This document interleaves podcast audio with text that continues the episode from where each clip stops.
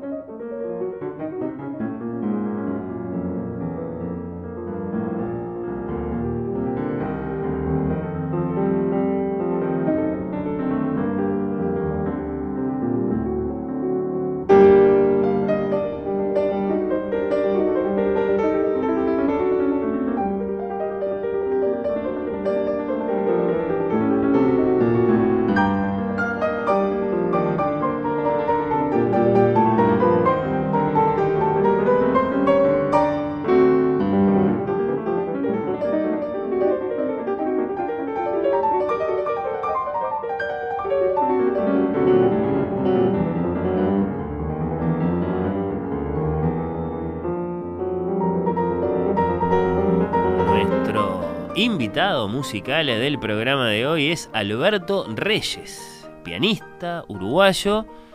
Ahí lo escuchamos interpretando a Schumann, que nació en 1948, que fue un destacado concertista infantil en eh, salas de concierto y en la televisión uruguayas. A los 13 años hizo su debut como solista con la Osodre, bajo la dirección del maestro Lamberto Baldi, en el Teatro Solís, que se radicó después en los Estados Unidos, en Indiana concretamente, en Nueva York, luego donde continuó sus estudios musicales, que dio un vuelco muy llamativo en su vida artística cuando se convirtió en intérprete del inglés y del francés para las Naciones Unidas, y que, acá el pretexto para este Encuentro acaso ha reunido sus recuerdos, sus opiniones en un generoso libro de más de 600 páginas, dividido en tres movimientos como si fuera una gran sonata, un libro poblado de músicos y sobre todo pianistas, con muchas crónicas de conciertos, pero también poblado de lecturas, poblado por otros personajes que no son músicos, que son periodistas, que son escritores, que son críticos, que son líderes políticos, cuando llegamos al capítulo mm, de la ONU, como si quisiera ser un gran cuadro de la memoria cultural.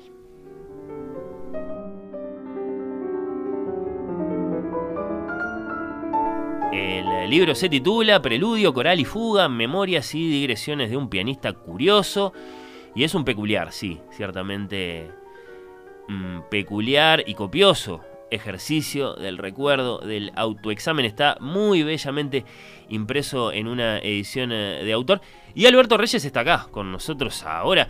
Bienvenido, muchas gracias. Muchas gracias, Fernando, muchas gracias. Un placer eh, recibirte si es que si es que está bien que te tuteemos, que te, que te Por supuesto, es lo que prefiero. el, pianista, el músico en general, el maestro, maestro. maestro. Y señor Reyes, como se ha dicho muchas veces, me recuerda a mi papá no, eh. no a mí. No me doy por aludido con eso de señor Reyes. Bueno, Alberto, entonces te vamos Alberto, claro. Te vamos a pedir, como hacemos en estos casos, versiones breves, orales, de cosas que están contadas en el libro, a manera de, de, abre bocas para quienes sientan curiosidad y se vayan a, a encontrar con el libro ahora en eh, las librerías. Pero primero que nada, te estábamos escuchando ahí. ¿Cómo, cómo valorás esa interpretación de Schumann? Ahí, Alberto Reyes pianista, Alberto Reyes escuchando a Alberto Reyes pianista. Bueno, a mí me cuesta mucho escuchar eh, mis grabaciones, sobre todo si son relativamente recientes. Esta debe ser del año 2015, así que ya ha pasado algo de tiempo para darme eh, bastante perspectiva. ¿Dónde la hiciste? La hice en, eh, no en Londres, sino la hice en Surrey, en la Escuela Internacional de Música que tiene allí, que, fundó allí, Yehudi Menuhin. Y la hice con un... El legendario violinista. El legendario violinista, eso es. y la hice con un productor, uh, Simon Weir, que es muy, muy ducho en, en la producción de discos y videos de música clásica. ¿Cuáles son las particularidades de una grabación de una obra para piano solo? Pienso en esas grandes diferencias que a uno no se le ocurren, que uno no se las imagina, respecto de lo que es tocar una obra en una sala de conciertos con, público. Es un mundo totalmente diferente, es el día y la, noche, realmente. En la actuación en público, eh, uno puede librarse un poco más a lo espontáneo, uno puede librarse un poco a la interpretación y sabe que si hay notas falsas, que inevitablemente las hay en todos los conciertos de todos los pianistas que escuchamos, que el público es uh, inmensamente tolerante. Aunque el pánico escénico, que en mi caso personal eh, fue oh, devastador, siempre nos hace pensar que el público está ahí para juzgar, para juzgarnos cada paso en Se equivocó. No es, exacto, y gritarlo. Eso es. No, no es así. Sabemos que vienen a perdonarnos todo, vienen a, disfrutar de lo que estamos haciendo. En el escenario no lo sentimos así. Sin embargo, sí nos, eh, nos dejamos eh, llevar por la inspiración del momento. La grabación. Y la imperfección está integrada, digamos. Siempre lo estuvo. Siempre lo estuvo. Una vez que la, industria de las grabaciones comenzó a florecer, todo cambió todo cambió, porque eh, alguien impuso la idea que oír notas falsas una y otra vez, repetidas y repetidas y repetidas con cada reproducción, iba a matar a la interpretación, iba a matar a la obra que el oyente no iba a poder eh, soportarlo. Entonces, el estándar que se desarrolló fue el, que en las grabaciones no puede haber una sola nota falsa. Eso tuvo efectos terribles en muchos sentidos, terribles, porque eh, para empezar, el estudio de grabación es el reino de la cautela. Uno tiene que tener mucho cuidado, porque si bien se puede, eh, uno se puede detener, empezar de nuevo, y que es realmente lo que ocurre, y se puede corregir cualquier cosa, y ahora con la tecnología, hasta se puede insertar una nota tocada por otro pianista, una nota, por ejemplo, tocada por otro pianista en un compás, donde, en fin, no, lo hace nadie, por supuesto, pero es posible. Eh, entonces, eh, esa precaución, esa cautela, nos roba eh, inspiración, nos roba espontaneidad, y nos roba ese cierto eh, despliegue emocional que la música suscita en nosotros cuando la estamos ejecutando y eh, nos hace ser otros realmente. Esa es mm. una de las razones quizás por las cuales a mí no me gusta mucho escucharme después de haber sido grabado. Claro, uno escucha y si lo lleva a sus consecuencias más extremas esto, piensa, bueno, termina por falsear la imagen de la música y hasta puede llegar a propiciar que los amantes de la música se decepcionen en vivo cuando la interpretación no es tan perfecta como la que conocen de escuchar una y otra vez en doradas grabaciones. Exactamente, lo esperan, lo esperan, exactamente. Pero este, por otra parte, eh, la grabación es un arte en sí mismo. Y eso lo demostró el gran, gran um, pianista y esteta y pensador de la música para piano que fue Glenn Gould. Glenn Gould, uh, que también sufría de enorme pánico escénico, Um, un día decidió que iba a dejar de tocar en público y que se iba a dedicar a armar interpretaciones usando la tecnología en el estudio. Y lograba interpretaciones perfectas, pero a la vez de tal creatividad, porque él lo tomaba por ese lado. Nosotros cuando hacemos una grabación, um, inconscientemente estamos tratando de reproducir lo que hacemos en el escenario. Glenn Gould nunca, nunca quiso hacer eso, sabía que era una locura, que era un callejón sin salida interpretativo, y se dedicaba a armar grabaciones, a veces compás por compás, o mano por mano. Y a veces eh, en la misma obra utilizaba dos grabaciones distintas y las iba mechando, digamos, las iba sí, sí, eh, intercalando.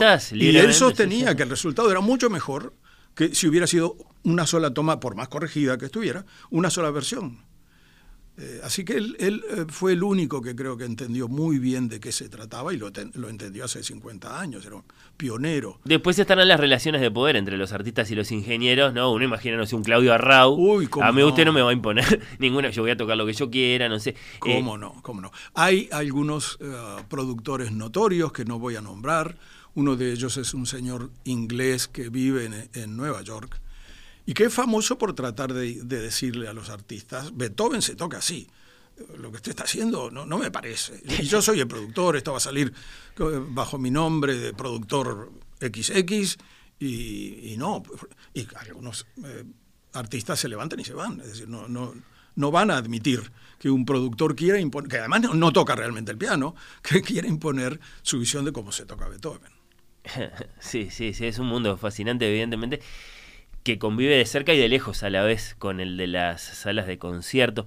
¿Qué recordás a propósito de salas de, conciertos de, aquella velada que yo mencionaba al pasar, a los 13 años, haciendo tu debut como solista con, la Osodre en el Solís? ¿Te acordás que tocaste, por ejemplo? Sí, sí. Eh, toqué el concierto en re mayor de Haydn, que era un concierto eh, que obviamente para mi desarrollo técnico en ese momento era facilísimo y, tenía mucha confianza al hacerlo. Este, lo que recuerdo como esa, esa velada en el Solís fue un concierto de gala en honor a Giovanni Gronchi. Que Estaba de visita. Exactamente, era una visita de Estado del presidente de la República Italiana. Entonces, claro, recuerdo un teatro absolutamente abarrotado, fue una eh, enorme emoción para mí tocar allí. Y, pero de la interpretación en sí no recuerdo. ahora que leo este, críticas, por ejemplo, eh, haciendo las, recopilaciones para estas memorias, eh, tuve acceso a una gran cantidad de críticas de toda esa época, porque mi madre, como toda buena madre, las había juntado. Exacto. ¿Y fue Valdi el que dijo, va a tocar este muchacho de 13? ¿Fue, fue el maestro? ¿Cómo, cómo, cómo, cómo te eligieron a ti para, para ser el solista esa noche? No lo sé. No lo sé. Yo había ganado un concurso de selección de solistas y me tocaba actuar en el, en el ciclo de abono que en el concierto que se realizaba a la noche siguiente en el, en el estudio auditorio del Sodre. Un abono quizás, prestigiosísimo el del Sodre en aquella época. La suerte quiso que como yo era el solista del día siguiente, para no ensayar con otro solista o para, para, lo que fuera, este, para evitar esa duplicación, entonces me, eligieron a mí para hacer ese concierto. Yo creo que, que fue eso, porque creo que el resto del programa fue el mismo. Sí, sí, sí. ¿Tenías conciencia vos de lo, de lo que. Porque lo contás en el libro, pero claro, lo contás desde ahora. De lo que era el Sodre, ¿no? Es decir, los nombres que habían pasado. ¿Cómo no? ¿Cómo por el Sodre y, lo que significaba entonces eso para nuestra vida. ¿Cómo Ya a los 13 años, por supuesto. Yo había empezado eh, a los 6 años con Sara Burdillón de Santórsola. Sí. Y eh, por supuesto ella me llevaba todos los sábados, eh, no sé si era a las 18 y 30, que se hacían los conciertos del ciclo de abono me llevaba a oír los recitales, me, llevaba a oír eh, recitales y conciertos de músicos extranjeros que venían para el Centro Cultural o para el Sodre, que también eh, eh, invitaba a muchísimos grandes artistas extranjeros. Entonces yo ya era muy consciente de lo que, de lo que representaba el Sodre como institución. creo que en el libro digo algo un poquito atrevido, que eh, cuando subí a ese escenario por primera vez, que fue a la noche siguiente del Solís, lo hice con totalmente tranquilo, sin reconocer las tablas que estaba pisando en ese, escenario y sin reconocer los genios que me habían precedido allí, porque si hubiera tenido todo esto arriba en la cabeza, a lo mejor no me hubiera animado a salir, no lo sé. Pero sí, yo era muy consciente del, del gran valor que tenía nuestra orquesta y, de la, de la vida musical ah, extraordinaria que tenía el Uruguay. Los invitados que lográbamos traer. Y 60. Sí, sí, sí. Eh, saltando un poco este, libremente por, por, por, las etapas, por los capítulos, me gustaría mucho que nos presentes al maestro Sidney Foster. 1917, 1977, ese, ese virtuoso, ese, ese profesor, ¿quién era? ¿Quién fue para, para el mundo y para vos? Claro, claro. Eh, eh, Sidney fue un niño prodigio, un talento eh, de esos incomparables, como quizás podríamos tener ahora una Marta Argerich o a un Sir Andra Schiff, que, viene este miércoles, de esos talentos que son capaces de oír una obra interpretada una o dos veces en la radio o en un disco y después reproducirla perfectamente. Un Mozart. Sí, un talento mozartiano, exactamente. en el caso de Sidney se dio algo muy peculiar. Él a los 10 años eh, lo hicieron tocar para el gran, gran pianista de esa época, que era Joseph Hoffman, que era director y principal eh, profesor de piano en, el Curtis Institute en Filadelfia. Um, Curtis no aceptaba a menores de 12 años o de 15 años, no recuerdo. Sin embargo, el talento de Sidney era tal que Hoffman lo aceptó para que ingresara allí. Y eh, el, eh, Sidney entró y fue asignado a otro gran pianista norteamericano, David Saperton, que fue su maestro. También Saperton fue maestro de Shura Cherkassky, de Jorge Bolet, de Abby Simon. Y en la primera lección, uh, Sidney se aparece con unas sonatinas de Clementi. Y eh, Saperton le pregunta, ¿pero, pero qué, es esto? ¿No tocaste para Hoffman eh, la apasionata o algo así? Beethoven, sí, sí, Beethoven, una gran obra, enorme. Sí sí, le contesta Sidney. Pero entonces, ¿por qué, ¿por qué venís ahora con, una sonatina de Clemente? ¿Qué es lo que pasa? Y poco a poco siguieron la conversación y Saperton se enteró de que Sidney no sabía leer música. No sabía leer música, lo había aprendido todo de oído y, pudo engañar hasta el propio Hoffman.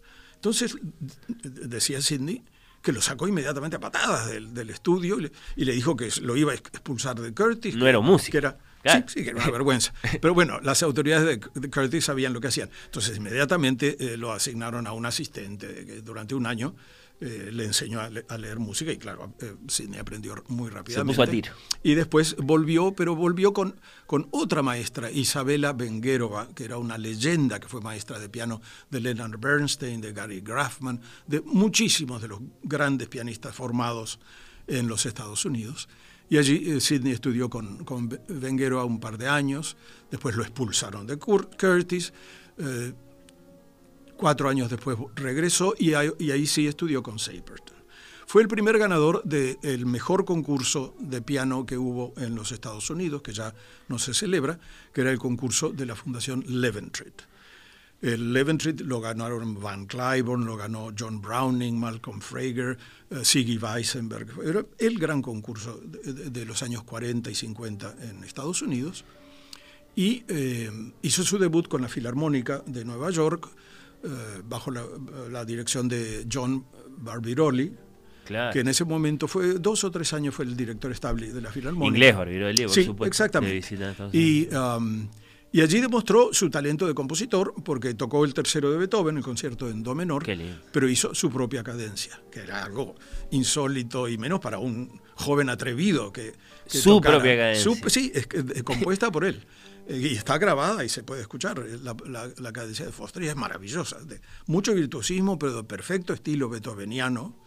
Eh, un gusto la, cadencia que había compuesto. Después.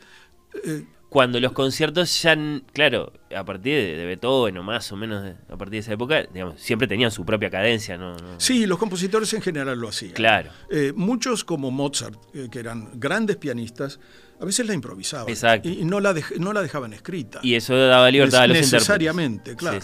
Este, entonces otros compositores o pianistas eh, escribían la suya propia. Así que un atrevido, Foster. Fue un atrevido, pero la crítica de todo del New York Times fue maravillosa. Y después el destino se le vino encima de la manera más injusta. El, eh, primero, eh, un hijo menor, él tenía dos hijos, contrajo polio cuando no oh, había fiebre. perdón, cuando no había vacuna. Y eh, tuvo inmediatamente que dejar de dar conciertos y dedicarse a la, docencia para tener un seguro médico, para tener ingresos, para tratar a, ese niño de dos años que, podía estar, llegar al borde de la muerte. Entonces eso fue un gran golpe. Se fue a enseñar a, a la Universidad de Florida en Tallahassee. Poco después fue contratado por la naciente gran escuela de música en Bloomington, en Indiana, de la Universidad de Indiana. Y eso lo apartó de, los conciertos. Pero siguió tocando, siguió presentándose, hasta que a los 38 años tuvo un enorme infarto y los doctores le dijeron que no podía tocar nunca más, etcétera, etcétera. No fue así. Se recuperó también cinco años más tarde, volvió al, escenario y en poco tiempo eh, le diagnosticaron la enfermedad definitiva de la cual él falleció, que era una mielodisplasia agnogénica, es decir, de, origen desconocido. Y a partir de eso su salud se deterioró. Siguió tocando, siguió tocando en Carnegie Hall. Eh, es más, creo que en esa época hizo su gira por la Unión Soviética 1962, cuando se había producido el deshielo en la Guerra Fría y había, una, había relaciones culturales a través de la música clásica. Fue una época maravillosa. Y tenían pianistas extraordinarios de los dos ¿Cómo no? ¿Cómo no? Exactamente. Sí, sí. ¿Y en qué momento, que es un gran resumen el que, el que generosamente nos haces de, de la vida y la carrera de, este Sidney Foster, ¿en qué momento de, de todo ese periplo te toca a ti ir a estudiar con él? En el año 66 cuando yo tenía 18 eh, años, se eh, celebra el primer concurso internacional Ciudad de Montevideo, que fue organizado por la gran pianista francesa Eliane Richepin, que también era una docente aquí en, Uruguay. Ella ya había organizado un concurso nacional y ahora organizaba el primer concurso internacional, que contó con gran respaldo de, de las autoridades eh, musicales en el resto del mundo. Por ejemplo, la Unión Soviética no envió concursantes, pero sí envió a uno de los grandes pianistas soviéticos, Dmitry Bashkirov, eh, padre de Elena Bashkirova, gran pianista también, y um, suegro de Daniel Barenboim. Y el Departamento de Estado, por su parte, que había tenido la experiencia de la gira de Sidney Foster por la Unión Soviética cuatro años antes, envió a Sidney Foster. Nosotros no lo ah, conocíamos porque él no tenía discografía tampoco. Él no creía en las grabaciones, descreía por, por los mismos motivos que hemos estado hablando. Y uh, él vino allí, yo tuve la, suerte de llegar a la final, eh, fui el único pianista uruguayo finalista en, ese concurso. Y um, yo ya había uh, ganado, en fin, me habían otorgado eh, una beca de OEA para ir a estudiar a Juilliard eh, con el pianista Rudolf Virkushny. Y eh, después del concurso, a través de la Embajada de Estados Unidos, tuve un almuerzo con Foster y él me dijo, me preguntó por qué antes de ir en septiembre a Juilliard, ¿por qué no pasaba un, un par de meses en los cursos de verano de Indiana estudiando con él? para, eh, eh, digamos, zambullirme al ambiente musical estadounidense en, una piscina y no en el océano de Nueva York. Claro. Entonces, este, yo pude aceptar gracias a que el, agregado cultural de la Embajada Americana, Horace Edwards, ah, me prestó el dinero para el pasaje hasta que la OEA me devolviera ese dinero que me tenía que dar con mi beca. Y Sidney uh, me dijo que él tenía dos hijos uh, varones que ya habían terminado sus estudios en Indiana, estaban haciendo estudios en otras universidades y que tenía dos dormitorios a mi disposición para vivir con él y con su familia. Bueno, ¿y ahí? ¿Qué aprendiste? bueno, aprendí eh, todo, realmente. No es que no hubiera aprendido con Sara Burdillón, una enormidad. Sara era una eh, era una docente y una pianista muy intuitiva, muy se enfocaba mucho en el aspecto de la comunicación emocional de la, música, mientras que Sidney era profundamente racional, profundamente eh, pensador. Ah, y son etapas también, ¿no? Para ti. Claro, exactamente. es muy distinto enseñarle a un niño de 6 años que enseñarle a un adolescente de 18. Entonces, con Sidney, que era un gran comunicador, que eh, analizaba muy, muy bien eh, eh, todos los aspectos interpretativos de la música, aprendí a ser mucho más racional, aprendí a, tener en cuenta cosas que eran un poquito eh, audaces para una época en la cual la interpretación del piano ya había cambiado. Es decir, Sidney no era un artista que se dejaba influir mucho por la musicología y por la fidelidad al texto como si el texto fuera una página sagrada.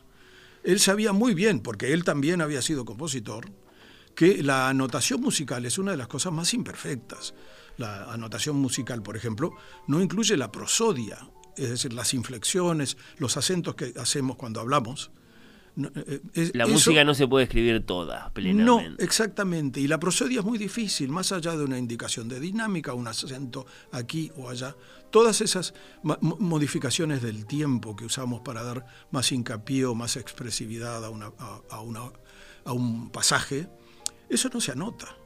Y Sidney lo sabía muy bien. Ahora, hay compositores más detallados y hay compositores menos detallados, ¿no? Eso también es un descubrimiento que, que, te depara ese viaje. Es cierto, pero eso más bien es, es eh, algo del siglo XX. Ravel era muy detallado. Stravinsky decía, yo no quiero que a mí me interpreten nada de la música, que hagan exactamente lo que yo escribo. Y después él iba, tocaba, dirigía y, y, hacía cualquier cosa. Porque lo sabemos, quienes hemos escuchado versiones de, de Stravinsky grabadas o en, eh, estudio o en, vivo, sabemos que hay muchas cosas de la partitura que él se las pasaba por alto también. Entonces, eh, en fin, en el siglo XX se instaló esa cultura, que era una cultura más visual que auditiva. Entonces había que mirar la partitura, había que ver eso, había que tenerlo adelante, había que tocar exactamente lo que veíamos. Y Sidney nos enseñaba que había que tocar lo que oíamos, lo que oíamos interiormente cuando leíamos esa partitura, que había que tocar con el oído, no con la vista.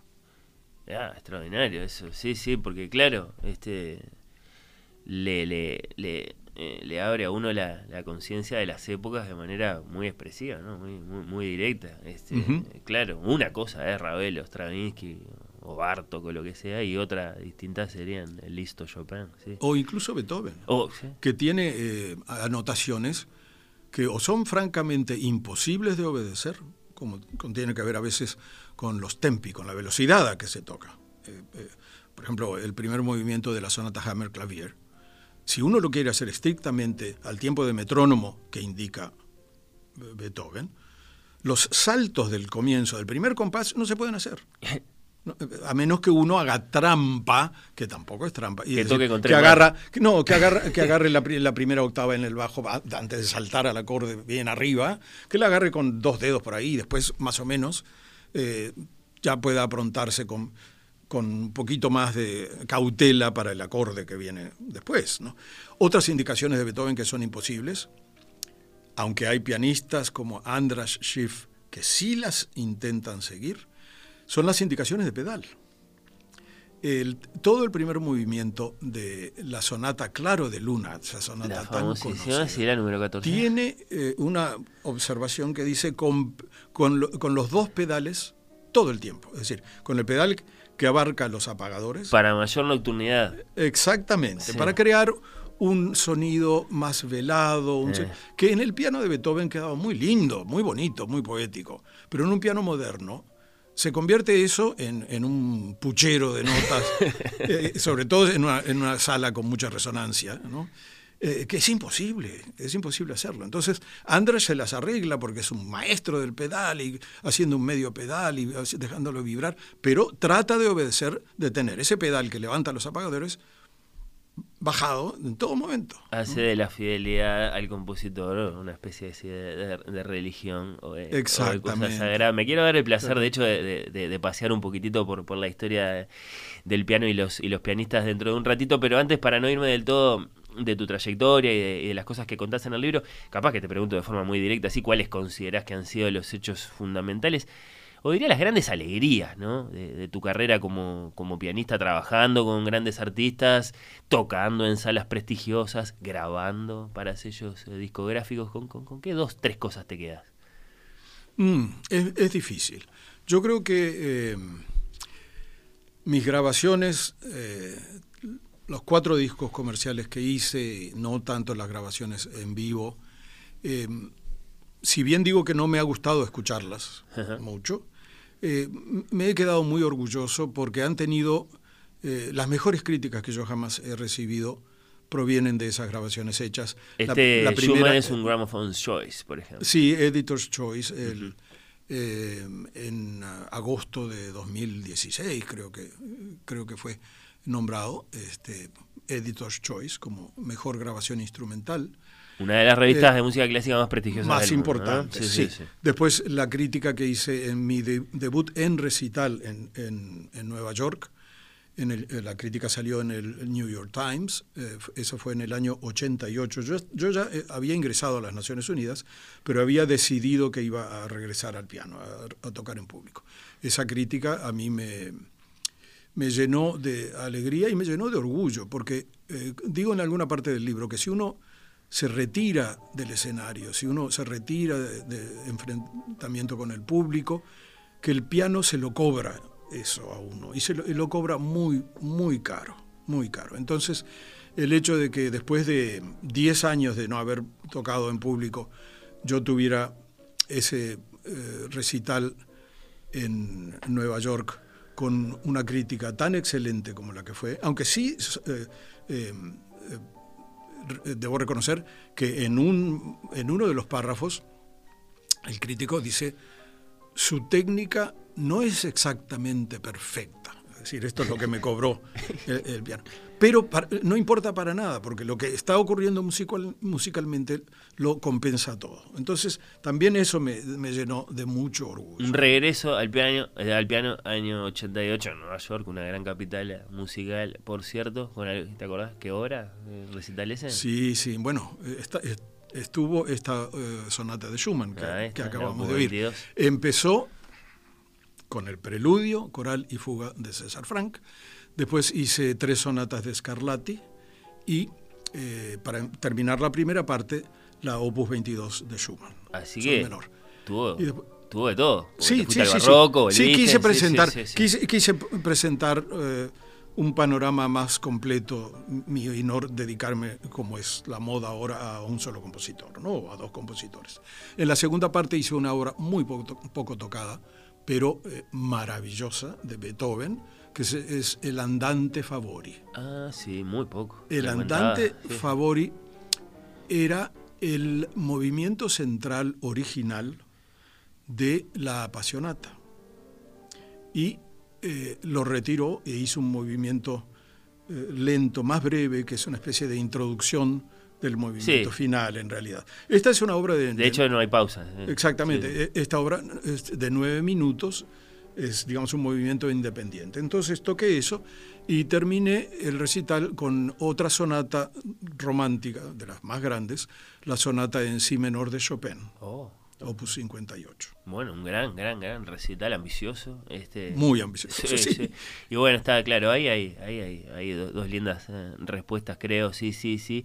Lo deslizaste, lo, lo, lo, mencionaba yo en la introducción, y está bien la pregunta, me parece, ¿no? ¿Cómo tenemos que entender ese vuelco que das en tu carrera y en tu vida y que de hecho te lleva a, dejar el piano, eh, a apartarte, incluso a dejar de practicar para convertirte en, intérprete de conferencias para, para, la ONU? ¿Valoraste la oportunidad laboral? ¿Estabas cansado del piano? No sé, otros motivos. No, no, no, no. Yo creo que, digamos, oportunidad laboral es una buena descripción, porque lo que me, me empezaba a faltar como concertista eran oportunidades laborales. Eh, en la industria de la música, sobre todo en Estados Unidos, eh, hay que llegar al estrellato a los 20 años. No, no, perdón, no a los 20 años, en la década entre los 20 y los 30. Eh, si uno no llega al, estrellato, hay que desembocar en la docencia. Hay excelentísimas universidades que le dan a los artistas, a los grandes músicos, una vida maravillosa, sin duda. Pero eso para mí no podía ser en Nueva York, tenía que ser regresando a Bloomington, en Indiana, algo que yo no quería hacer. Yo quería quedarme en Nueva York, pero dando conciertos no iba a poder ser solamente. Mucha competencia. Muchísima competencia. Eh, Entonces empecé a buscar la manera de quedarme en Nueva York y vi un anuncio en, en los clasificados del New York Times donde eh, se anunciaba un concurso de oposición para traductores, no para intérpretes, eh, que había que saber eh, dos idiomas oficiales de las Naciones Unidas pasivos y lengua materna también idioma oficial de la ONU. Yo reunía esas condiciones porque hablaba inglés, hablaba francés y hablaba español, lógicamente, los tres idiomas oficiales. Pero cuando fui a las Naciones Unidas me dijeron que yo no estaba capacitado, que no me iba a poder presentar, que nunca había eh, traducido una página en mi vida y que, en fin, no tenía formación. ¿Usted qué hace? Yo soy pianista, dijo. Exactamente. yo soy pianista. Entonces, bueno, entonces vaya al servicio de interpretación que se está ampliando en este momento. Y como la interpretación en ese momento era una, una disciplina o una profesión muy nueva, había nacido en los juicios de Nuremberg. Claro. Eh, no tenía grandes escuelas de interpretación, no había títulos, no había grandes experiencias. Eh, casi todos los eh, intérpretes de esa época fuimos, y me incluyo, casi autodidactas. las Naciones Unidas me ofrecieron un curso de formación, de capacitación de seis meses, que estaba orientado por una gran personalidad de la lingüística de habla hispana, eh, Guido Gómez de Silva. Y, pero bueno, era una cosa muy práctica, era escuchar cintas de discursos grabados y tratar de balbucear una interpretación de eso. Perdón, me quedé. Gómez de Silva el autor de un famoso diccionario etimológico, ¿no? Exactamente, exactamente. Y además gran persona, me, hice muy amigo de él, era y gran intérprete también, gran intérprete. Fue un maestro, siempre quise emular a Guido porque eh, me encanta que que, tú lo, eh, conozcas. Este, bueno, claro, Fondo de Cultura Económica ha difundido su, su, diccionario, que es un diccionario breve y entonces tentador desde el punto de vista bueno de uno que es un, amateur, este, y, eso ha difundido su nombre, por cierto. Claro, claro. Eh, entonces, bueno, eh, pasé el examen y, allí me quedé porque además las condiciones de trabajo eran magníficas. Por las necesidades, digamos, de, de la profesión, eh, por el estrés que causa eh, la eh, interpretación, por la necesidad de, concentración absoluta. no se puede hacer 40 horas por semana, como tienen que trabajar los traductores. Nosotros teníamos un límite más o menos de 21 horas por semana y el resto a mí me quedaba para el piano. Entonces yo allí me, zambullí de, cabeza. Y lo extraordinario, Alberto, es que más allá de la oportunidad laboral, es que esa actividad te llevó a tratar, a conocer, a trabajar con personajes eh, grandes de la historia del siglo XX, algunos grandes, grandes y otros grandes y siniestros. Exacto, ¿cómo no? Eh, sí, este, una de mis primeras. Eh, eh, interpretaciones a nivel personal, porque en realidad eh, el intérprete de conferencias trabaja en un ambiente, digamos, parlamentario. en las conferencias son reuniones parlamentarias. mientras que de vez en cuando hay alguna misión de un grupo pequeño, en este caso una misión de la Comisión de Derechos Humanos, para investigar las eh, violaciones horribles de derechos humanos que ocurrían en el Chile de, la dictadura de Pinochet. Y entre las, las entrevistas que hicimos en ese grupo eh, estaba eh, el propio Pinochet en la Casa de la Moneda, ah, presos políticos, eh, por ejemplo, en la cárcel de Valparaíso. A mí no me tocó ir a una cárcel de Santiago, porque éramos un grupo de tres intérpretes al español y nos dividíamos un poco el trabajo este, entrevistas con los miembros de la Vicaría de la Solidaridad, mm. parte de la Iglesia Católica que, había ayudado muchísimo a los disidentes chilenos. Y a mí me tocó entrevistar a Pinochet, a quien vi como un mesiánico casi desquiciado, cuya misión era librar a, su país de, de, un flagelo inaceptable, ¿no? como era el comunismo, etcétera, etcétera. Y tenía que escucharlo con atención y reproducir. Sí, claro, por supuesto.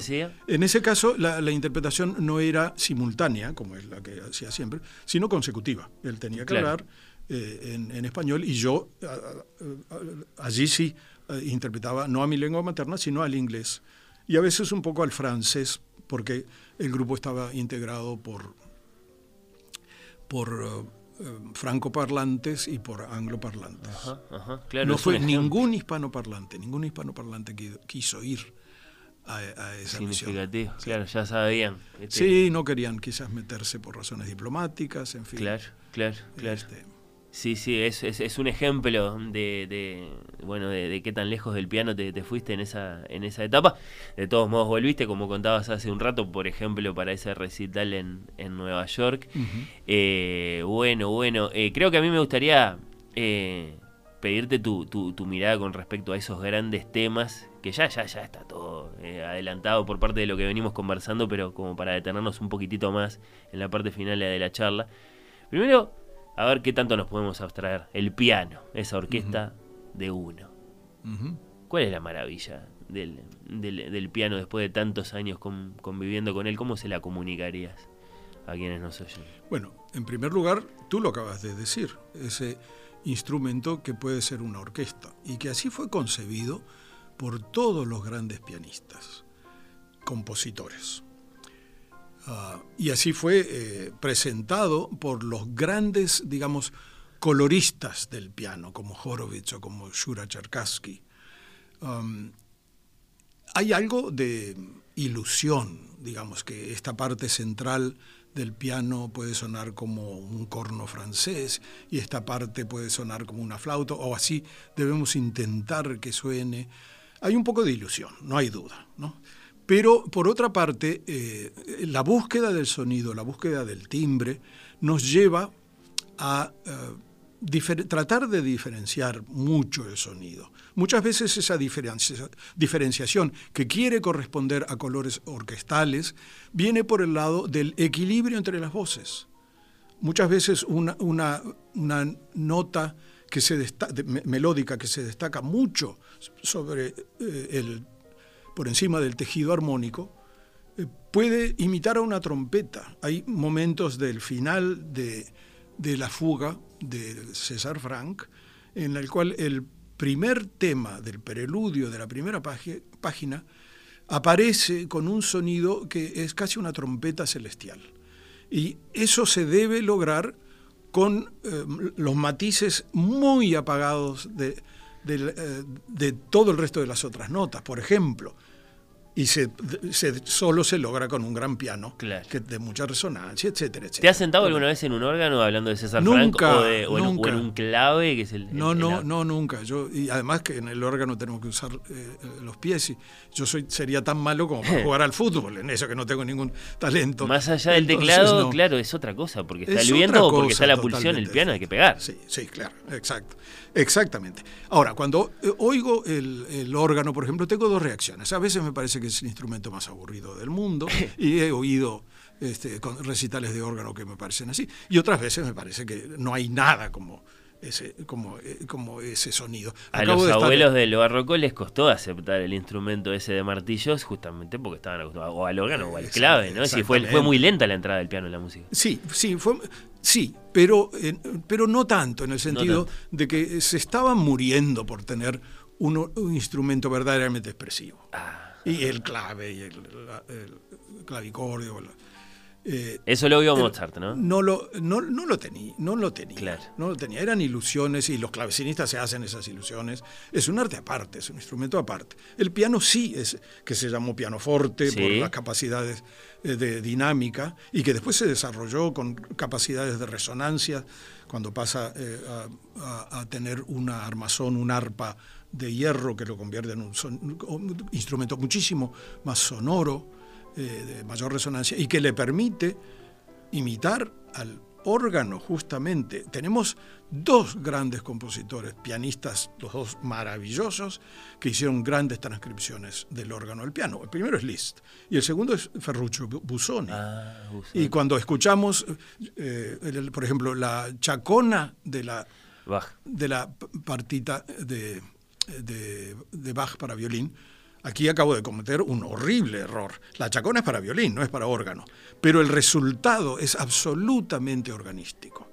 De la misma manera que sí, el eh, Busoni transcribe grandes obras de, Bach para órgano, al piano. Busoni es uno de, Ferruccio Busoni es uno de esos eh, genios desmesurados del piano que tenemos en el siglo XX, ¿no? Claro. Y un, poquito olvidado compositor. Sin duda, sin duda, muy, muy frecuentado su nombre. Sí sí sí, Pero bueno, este, acabo de estar en, en, Londres, hice una visita después de algunos años a St. Paul eh, a la catedral y, escuché allí a alguien que estaba, no sé si practicando para el servicio más tarde, y de repente se descarga con un acorde fortísimo, lleno de notas, que llenó ese espacio, llenó esa catedral. Y ahí me quedé parado y dije, no, yo tengo que dejar de decir que el órgano en realidad es un instrumento aburrido. Uno oye eso y explota. Estamos acostumbrados a los efectos en el final de la Sinfonía número 3 de Saint-Saëns o en el final de la Sinfonía de Resurrección de Mahler o qué sé yo. Exacto. Mucho menos acostumbrados estamos a escucharlo solo al órgano, ¿no? Como, como lo interpreta, por ejemplo, acá la maestra García Vanegas, que, es, una, experta en Bach. Por, por supuesto. Eh, sí, sí, sí. Y el piano, y el piano es otra cosa. Es una gran, gran, eh, gran artista realmente y es reconocida así no, sí, sí, por en todo el mundo por, por, su arte. Y Alberto, ¿son los Steinway? ¿No, no hay con qué darles? ¿Esos son los, pianos del mundo? No, en realidad eh, los Steinway que se fabrican en Hamburgo, para mí, son todavía los mejores pianos. ¿Tenés uno? Eh, no, no, no, tengo en Nueva York tengo un, Steinway fabricado en Nueva York. Ah, bien, bien. No tengo. Tenés un Steinway, pero no de los de Hamburgo. no, no, sí, no, que es bueno también. Pero este, otras marcas como Bösendorfer eh, son excelentes, es un excelente piano. Hay un excelente eh, piano Fazioli, que ha estado muy de moda últimamente, el que he probado. Eh, hay un señor que se dedica a, a, transformar pianos Steinway de Hamburgo, que se llama Fabrini, y tenemos la suerte de tener en el Teatro Sol Solís un Fabrini, ah. modificado por él, que es un muy buen instrumento también.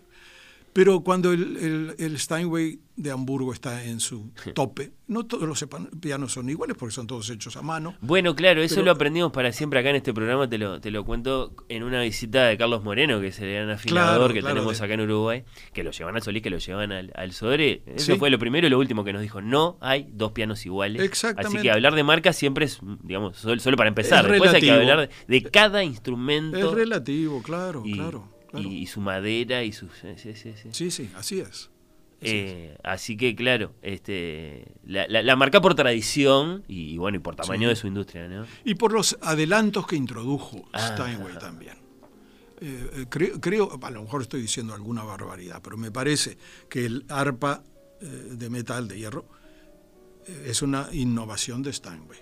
Y después hay muchas innovaciones que son muy técnicas para pianistas del mecanismo, de lo que se llama en inglés de action, que fueron eh, introduciendo muchas mejores, mejoras para que el, piano fuera más ágil, que repitiera mejor las notas, para que no fuera tan pesado eh, tocar en él, este, que, que la relación entre el oído, el dedo, el martillo y el sonido fuera una relación mucho más directa que lo que era en los claro, Esa historia es apasionante. Hoy mencionabas la sonata Hammer Clavier y alguna vez contamos acá en Oír con los Ojos la historia del piano que los ingleses le regalan a, Beethoven. un viaje largo, un piano evidentemente duro, aguantador, que llega y que de alguna forma habrá influido en esa música que después se escribe. ¿Cómo no? ¿Cómo no? el, sordo. Eh, compositor. Eh, hay un momento reconocible en ese camino que empieza tímidamente eh, en el barroco. Mozart ya es un capítulo, Beethoven ni que hablar, y después vienen los románticos. Hay, hay un momento señalado en el que los pianistas y los músicos empiezan a comprender la naturaleza del instrumento y eso hace que, digamos, ah, eh, acá está la plenitud, como si dijéramos, bueno, sí, eh, sí, una relación entre las manos y las, teclas, y ahí capaz que está Chopin, no sé. No, iba a decir que no puedo dar la fecha de ese momento, definitivo. Pero puedo dar la fecha de nacimiento de quien lo descubrió, lo aprovechó y lo difundió. Federico Chopin, exactamente 1810. Em, el dominio y el genio personal de Chopin eh, fueron tales que en primer lugar revolucionó enteramente la técnica pianista. Eh, nosotros ahora tocamos, por ejemplo, dos colecciones de estudios, Opus 10 y Opus 25. Pero nos enteramos, cuando leemos un poquito, que el Opus 10 número uno, el estudio que abre esa colección, Chopin lo compone casi de adolescente, porque ya tenía sus ideas de cómo eh, modificar la técnica pianística, que era una técnica... Ahí hay unas cascadas para un lado y para otro. Exactamente, exactamente. La, técnica era de mano bastante cerrada, de dedos muy curvos, Y es imposible tocar Opus 10 número 1 con una mano cerrada y con dedos curvos. La mano tiene que abrirse, los dedos tienen que estar mucho más planos, digamos, sin llegar a estar rígidos hacia afuera, ¿sí? Pero eh, no, es imposible, como digo, tocarlo con la técnica anterior. Y eso es lo, que él pone en la primera página de sus, sus estudios. Además escribe, este estudio es para eh, aprender a abrirnos la mano. Hay una anatomía. Y, otras cosas también. Sí, cómo no. Hay una verdadera anatomía. Y también eh, hace este, otra observación que, eh, que es un poco más discutida, pero es para que los pianistas aprendan a usar la mano como los violinistas usan el arco. El arco.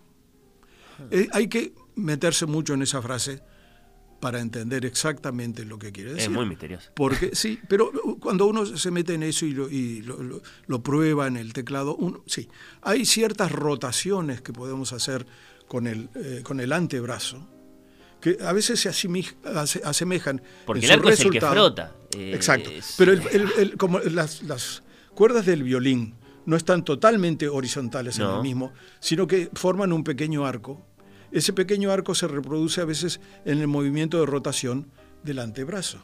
Así que yo creo que es eso a lo que apunta Chopin cuando nos dice que eh, nos, que nos va a enseñar a usar la mano y el brazo como el violinista usa el arco. Ahora, después ese desarrollo tiene unos límites, ¿no? Y la historia de Schumann es muy ilustrativa ¿Cómo porque cuando este, sintió que tenía que llevar más lejos su dominio de no sé qué dedo, de la mano débil... Se lastimó para siempre se pasó para el otro lado. Sí, sí.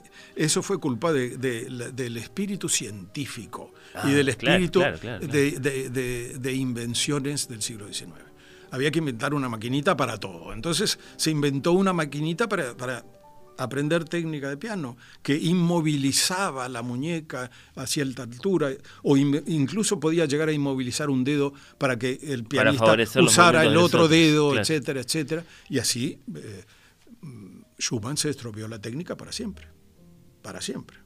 Uno de los nombres más grandes en la historia del instrumento, él mismo y por supuesto después su, esposa, para la que él escribió. Que fue la que realmente al final lo, difundió tocando, tocando en vivo sus obras. Sí, sí, sí, sí, sí, sí. Bueno, claro, claro, claro.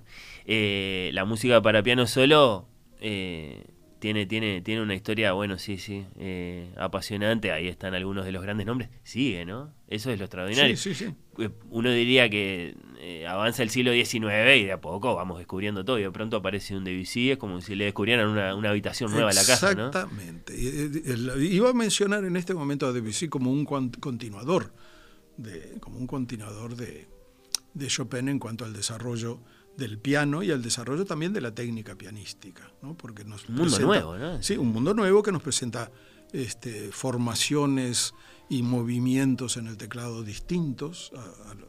Scriabin también. Menos conocido y acaso claro, Pero también, también, también. Es un mundo eh, muy, muy nuevo, muy distinto. Los dos totalmente influenciados por Chopin. Tanto Debussy. Y no, no sé Scriabin, pero Debussy eh, se, sentía mucho fastidio por Beethoven, por, por, lo que dice él en sus críticas, no, no lo soportaba. Bueno, eh, él tenía ese toque antigermánico, claro. que, que, estaba un poco de moda en ese momento. Había otros grandes eh, pianistas y compositores de francoparlantes o de cultura francesa que eran pro-germánicos. ¿Cómo no? ¿Cómo no? Este, y, en fin, e, eran esas reyertas de hermanos. ¿Y hasta dónde sigue esa historia? ¿Hay, hay, hay más capítulos apasionantes para conocer después de, de Debussy? De ese tamaño, quiero decir, ¿no? Por supuesto que en el desarrollo del piano. Sí, y en esos grandes descubrimientos, porque eh, es, es, es, extraordinario para, para, el que oye con los oídos ingenuos de, de, un niño como uno, eh, cómo la música de Debussy es totalmente nueva y, por lo menos igual de apasionante que la de los románticos o los tardorrománticos. Tal vez después ya empieza a ser todo un poco más arduo. Eh, exacto, exacto. Con la escuela, la segunda escuela vienesa, eh, por ejemplo, con Schoenberg, eh, Berg y sí, Este, allí el, el, manejo que se hace del instrumento es totalmente distinto. Eh, así que eso es otra gran innovación. Después llegamos ya a, lo aleatorio o a lo estrictamente serial como Boulez, como John Cage, que eh, escribe su famosa o infame obra para piano, que se titula 4 minutos 32 segundos o 38 segundos, que es todo silencio, que es una, es una broma. Es el cuadrado negro de Malevich en música, es el, sí, vacío exactamente, el vacío total, o digamos, el silencio, cromático en el caso de, de Malevich. Este y bueno, y ahí se murió la música, entonces, ¿qué vamos a decir? Se terminó. Eh, digamos que sí, aunque si lo digo muy fuerte me matan. y bueno, no, claro, este, por algo nos sigue apasionando esto eh, tanto tiempo eh, después. creo que está muy bien que, que, que, te despida pidiéndote que le presentes a quienes lo van a oír el miércoles a Solís, a Sir Andrés Schiff. Algo ya dijiste, pero evidentemente lo conoces muy bien, conoces sus interpretaciones, su arte. sí, no, no he tenido tanto contacto con él socialmente como para decir que, que, somos amigos de ninguna manera, pero lo conocí cuando él tenía apenas creo que 20 años, 21 años en Leeds, en Inglaterra, me quedé fascinado, sobre todo con el Bach que hacía. este, y después en Nueva York fui a escuchar todos sus conciertos, casi la integral de sonatas de Beethoven, simplemente no, no, las escuché todas porque estuve viajando en algunos de los conciertos. Y después a través de, de una amiga en común que, que fue jefe de intérpretes en Naciones Unidas y que, que, era muy, muy amiga de la esposa de Andras, de Yuko. Eh, allí sí lo conocí socialmente, después cada vez que lo oía en Nueva York lo iba a saludar, hablábamos, este, hablábamos un poco, charlábamos, y voy a tener el gusto de volverlo a ver después de, muchos años. Claro, vas a estar ahí. En Montevideo, sí, claro. Por, por, tu condición de pianista, por tu cercanía con el Centro Cultural. Claro, claro que sí. Es uno de los genios del piano sin ninguna duda, del siglo XX y del siglo XXI. Es único, es un pianista de máxima inteligencia, de máxima inteligencia. ¿Y qué quiero decir con eso? Que eh, él va también más allá de una pura respuesta emocional y de una pura respuesta musicológica. Él eh, va a la esencia de la comunicación en el piano y este, de la comunicación del carácter y del estilo de cada compositor y de cada época y eh, es capaz de adaptar su universo sonoro a esos distintos estilos, a lo que él quiere comunicar. Por ejemplo, verlo tocar Bach es, es muy divertido porque pones los pies en el en el piso del escenario, ni se acerca a los pedales y todos los efectos que logra, que son difíciles de lograr sin pedal, los logra con las manos nada más, el más exquisito legato, eh, diferencias de timbre, etcétera, etcétera, etcétera, los logra sin recurrir al pedal. Pedal que, según los grandes pianistas románticos como Anton Rubinstein, es la verdadera alma del piano es el pedal. ¿no? Este, y no, András para Bach eh, dice que no, que de ninguna manera. Porque es un modo de controlar todo el instrumento en un solo gesto, ¿no? Claro. exactamente, exactamente. Y eh, todo lo que le he escuchado en general, con sin excepciones, es de un nivel artístico maravilloso. No sabemos qué horas va a tocar, sabemos que va a tocar Bach, Beethoven, Schubert y Schumann. Las horas todavía no están no, este, es, confirmadas. Es la manía de él este, en estos eh. últimos dos años. Eh, por lo menos mandó qué compositores iba a tocar. en otros casos ni siquiera manda eso y simplemente sale y toca lo que a él se le ocurre en ese momento, lo anuncia y lo toca. Y esa es otra muestra de su genio. Parece tener todo el repertorio para piano, el repertorio, digamos, tradicional, no obras esotéricas. Parece tenerlo en los dedos y en la memoria en cualquier momento, realmente. Sí, yo lo vi en el Colón en 2010, hizo la Wallstein, este, y fue realmente una, una, una revelación. Sí, sí, sí. Eh, bueno, nos, nos veremos ahí. Eh, Enrique, por supuesto, no te voy a despedir sin preguntarte, acaso lo, más obvio que te tengo que preguntar después de, haberte escuchado eh, y, de este de placer de, conocer todo lo que sabes y todo lo que te gusta el, piano. ¿Te vamos a ver a ti tocar? No, no, estoy retirado. Estoy retirado. Pero así de forma totalmente definitiva. En el año 18 di mi último recital en Londres, justamente. Sí, eso sí. Y después vino la pandemia y seguí practicando, pero ya sin metas ninguna. Sí, bueno, porque este es el perfecto momento para dejar de atormentarme a mí mismo y a mi público subiendo eh, como, un manojo de nervios al escenario, en fin, no. Hiciste lo de Brendel, entonces. Hasta aquí llegué. Este, dejó de tocar, se puso a escribir. Sí, sí, bueno, sin los, mismos resultados, por supuesto. Pero este, sí. Eh, bueno, capaz que lo, lo, reconsiderás, deja mm. abierto eso. Como, Sería. Como hiciste en el 88. En, en, una etapa ya senil, lo, reconsideraría, quizás. Alberto Reyes, bueno, por supuesto, versiones ampliadas, detalladas de muchas de todas estas referencias a la vida, a la actividad, a las preferencias culturales, a los placeres de este curioso pianista tal y como se, se, presenta en, en, su libro, bueno, las pueden encontrar en este preludio coral y fugas, memorias y digresiones, y las digresiones evidentemente son muy importantes en estas 600 páginas de este artista. Alberto Reyes, gracias por la visita, fue un placer. Gracias, ¿eh? gracias a ti Fernando, el placer fue mío también, la conversación ha sido tan inspirada, gracias a ti, así que encantadísimo. me voy muy contento. Hasta cualquier momento. Gracias.